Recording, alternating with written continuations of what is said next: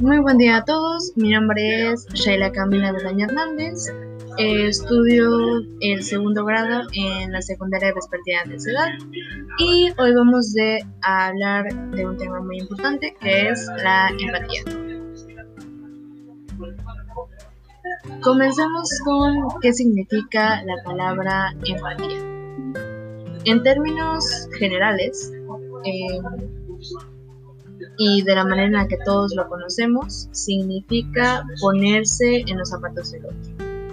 Y con esto nos referimos a entender o tratar de entender lo que otra persona siente y piensa. Eh, otra manera de verlo sería que la empatía es la intención de comprender los sentimientos y emociones, intentando experimentar de forma objetiva y racional lo que siente otro individuo.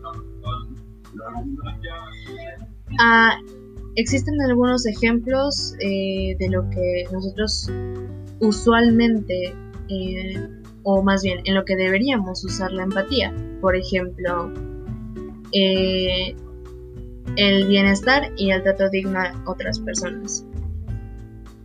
Muchas veces eh,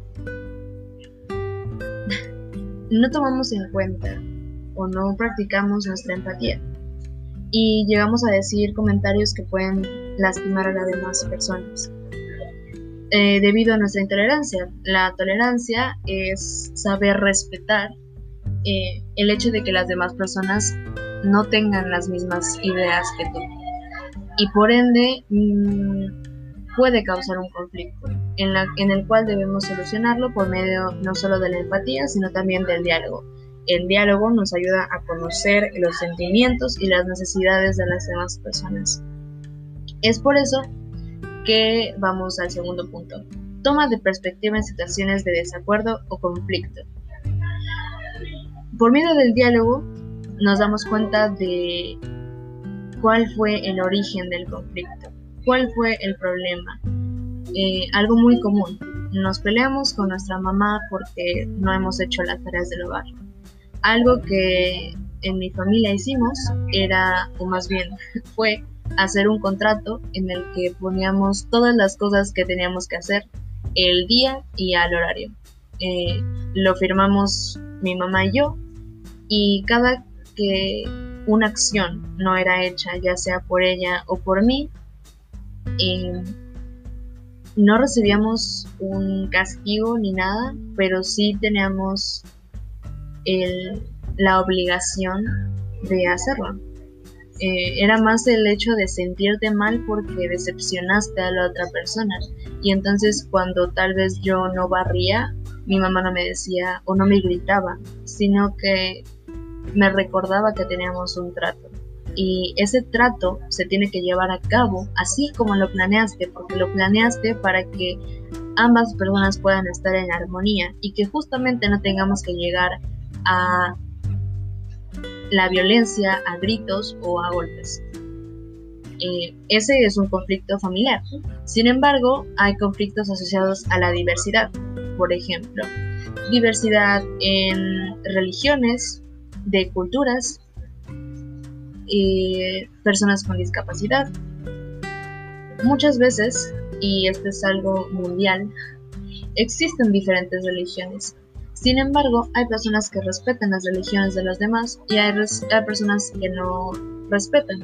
Hay personas que son racistas y por ende nosotros tenemos que analizar esas situaciones y pensar, ¿qué es lo que yo voy a hacer? O más bien, ¿qué es lo que me genera esta situación? ¿Me parece injusta? Ok, y si me parece injusta, ¿qué es lo que tengo que hacer para yo proponer la justicia?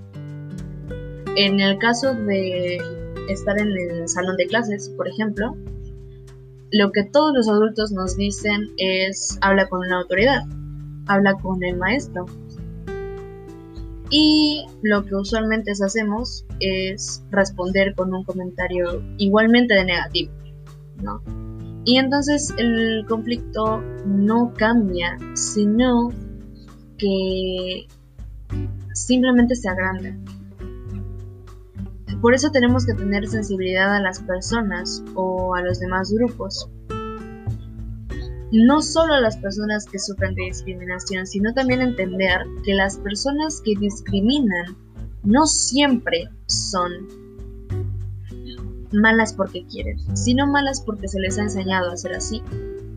Tenemos que entender que los patrones siguen y que siempre va a haber, o más bien, en este mundo en que vivimos, en el cual no es perfecto, hay y existen personas eh, excluyentes y personas que discriminan y que también existen personas que son excluidas y que son discriminadas. Tenemos que dar todo nuestro apoyo y toda nuestra comprensión a esas personas desde ambas maneras y enseñarles a cada... Mm, no tenemos una responsabilidad, pero un pequeño cambio hace toda la diferencia.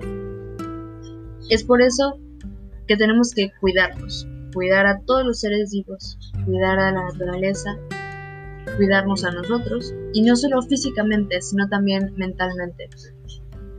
Eh, con esto nos referimos tal vez a terapia, a meditación, a hacer ejercicio, porque esos son los pequeños cambios que nos hacen darnos cuenta que nuestro cuerpo es la mayor herramienta y que entonces cada cuerpo es lo más hermoso que pueda haber en el planeta, sin importar su religión, sus ideologías, sin importar su color de piel, su edad o tal vez si sufre algún accidente o, o si tiene alguna discapacidad.